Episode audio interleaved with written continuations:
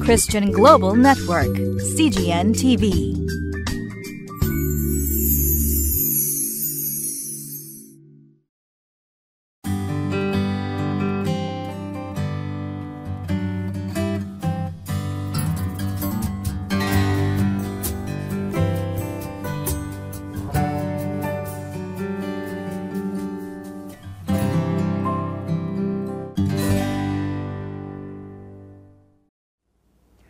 皆さんお元気ですか？私は東京ホライズンチャペルの渡辺です。今日のリビングライフのディボーションですけれども2月の22日誠実ですね。ヨハネの福音書の第13章1節から11節までで真の愛は最後まで責任を持ちます。という題のもとに進めてまいりましょう。一節においてさて杉越の祭りの前にこの世を去って父の身元に行くべき自分の時がことを時が来たことを知られたのでとあります。イエス様はご自分の時を知っていつも行動されていました。この時は弟子たちと別れるという時が来たわけですけれどもそれまでイエス様は弟子たちに愛し合うということ愛ということを示されましたね。イエス様が私たちのところに来られたのは神様の愛を実践するために来られました。私たちも今日イエス様の愛に見習ってこの愛を実践したいと思います。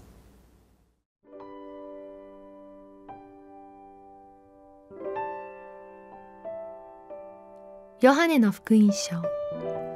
13章。1節から11節。さて杉越の祭りの前にこの世を去って父の身元に行くべき自分の時が来たことを知られたので、世にいる自分のものを愛されたイエスは、その愛を残るところなく示された。夕食の間のことであった。悪魔はすでにシモンの子イスカリオテユダの心にイエスを売ろうとする思いを入れていたが、イエスは父が万物を自分の手に渡されたこととご自分が神から出て神に行くことを知られ夕食の席から立ち上がって上着を脱ぎ手ぬぐいを取って腰にまとわれた。それからたらいに水を入れ弟子たちの足を洗って腰にまとっておられる手ぬぐいで拭き始められた。こうしてイエスはシモン・ペテロのところに来られた。ペテロはイエスに言った。主よ、あなたが私の足を洗ってくださるのですか？イエスは答えて言われた。私がしていることは、今はあなたにはわからないが、後でわかるようになります。ペテロはイエスに言った。決して私の足をお笑いにならないでください。イエスは答えられた。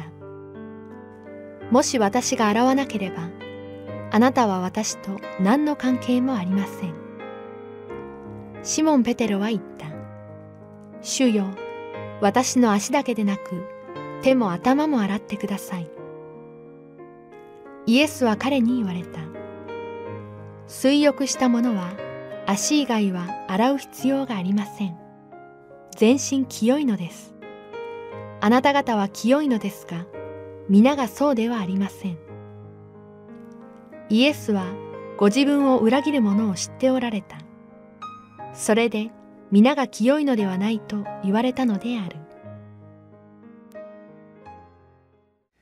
自分のものを愛されたイエスはその愛を残るところなく示されたと記されています他の聖書を見ると極みまでと記されていますねこの「残るところなく」という言葉の意味は2つあると思います。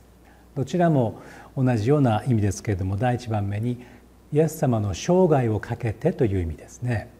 イエス様がこの世に来られたのは弟子たちをそして私たちを愛するためそれもイエス様ご自身の人生をかけて神様の愛を示されたということでしょう。もう一つは十分な愛を示されたという意味にも翻訳することができる箇所です。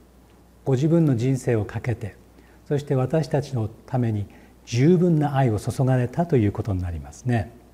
ですからイエス様の愛は私たちを裏切ることは決してありません。イエス様は私たちに対していつも真実を尽くしそして私たちのために命を投げ出し私たちを救ってくださる方です。これに反して悪魔のささやきというのは神様の愛を台無しにしてしまうようなものですね。2節を見ると夕食の間のことであった。悪魔はすでにシモンの子イスカリオテユダの心にイエスを売ろうとする思いを入れていたがと書いてありますね。イスカリオテのユダの心に悪魔が語りかけてそしてその心にイエスを売り渡せというささやきの言葉をかけたわけです。そのことをイエス様はしっかりと見抜いておられました。11節を見るとイエスはご自分を裏切る者を知っておられた。それで皆が清いのではないと言われたのであるという言葉がある通りです。愛するという行為神様の愛そしてイエス様の愛は試されるものですね。ユダの心にはサタンのつぶやきがありました。誘惑がありました。恐ろしい誘惑です。しかしイエス様はそのユダも含めて全ての弟子たちの足を洗うという行為に出ます。4節をご覧になってください。夕食の席から立ち上がって上着を脱ぎ手ぬぐいを取って腰にまとわれた。それからたらいに水を入れ弟子たちの足を洗って腰にまとっておられる手ぬぐいで拭き始められたと書いてあります。イエス様は弟子たちの汚れた足を見てご自分で夕食の席についていたにもかかわらずご自分で立ち上がりそしてタオルを取ってたらいに水を入れそして弟子たちの足を洗い始めた。そして腰につけたタオルを持って弟子たちの足を丁寧に拭き始めたわけですね。もちろんその中にはイスカリオテのユダの足もあったわけです。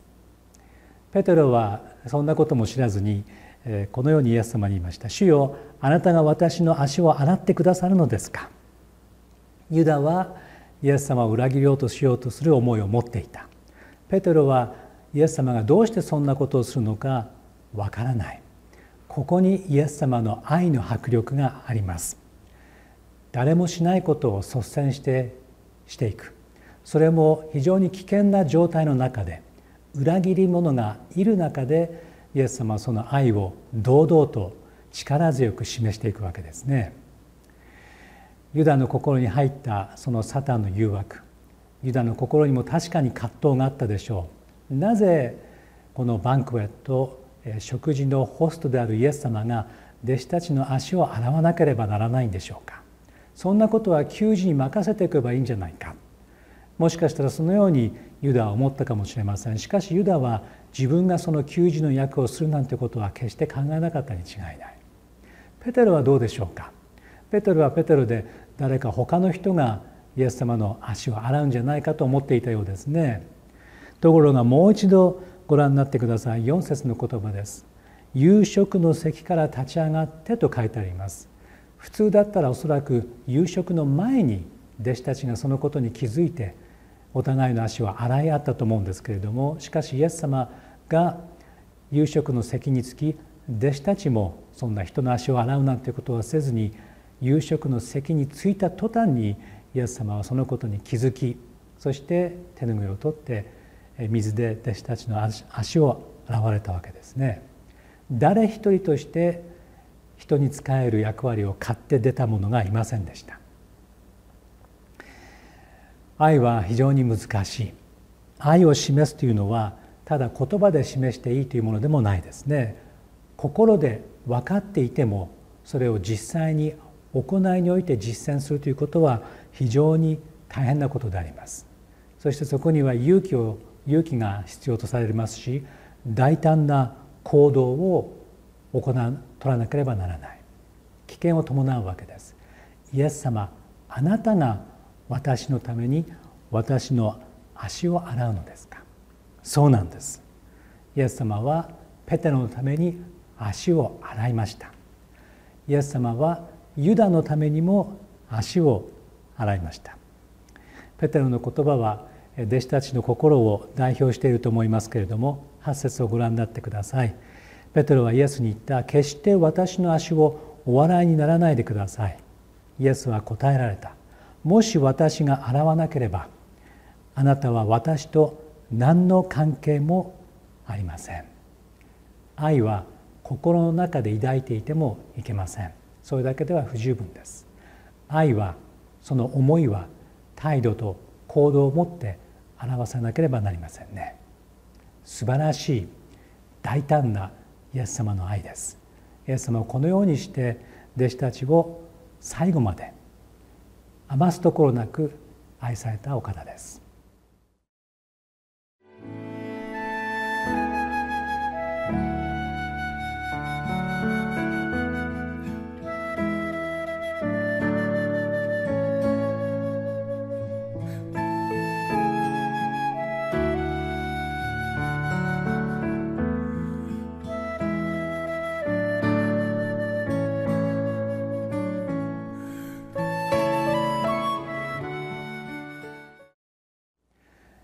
イエス様は清見るに里い人でした。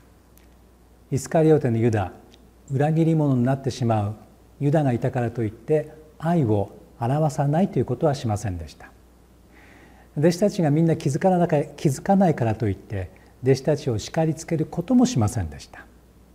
本当はイエス様は仕えられるべき方ですね。しかしイエス様は木を見るに里い方。弟子たちが全く考えもしなかったことをイエス様は弟子たちの足を洗うということでその愛を示されましたそれだけではなくして非常に悪いタイミング弟子たちが気が付かなかったということもそうですけどもイスカリオテのユダイエス様に対してかかとを上げようとしている者がその中にいるにもかかわらずイエス様は大胆にその愛を示されたわけですね。神様の愛私たち一人一人を愛してくださったそのイエス様の愛って一体何でしょうか？私たちの世界には不条理なことがあります。私たちの人生にも不都合なことがたくさんあります。こうなったらば私は人を愛する。こういうような状況だったら私は人に親切にしやすいのにな。しかしイエス様の愛はそうではありません。不都合関係ありません。不条理関係ありません。イエス様はただただ余すところなくその愛を伝えに来られた方です。今日私たちはこのイエス様の愛を知って少しでいいです。小さいところで愛を示そうではありませんか。お祈りします。愛する主を感謝をいたします。あなたが私たちをまず愛してくださったがゆえに私たちは神が愛なる方であることを知ります。今日どうか私たちが愛の器として人々に使えることができますように導いてください。イエス様のお名前を通してお祈りをいたします。アメン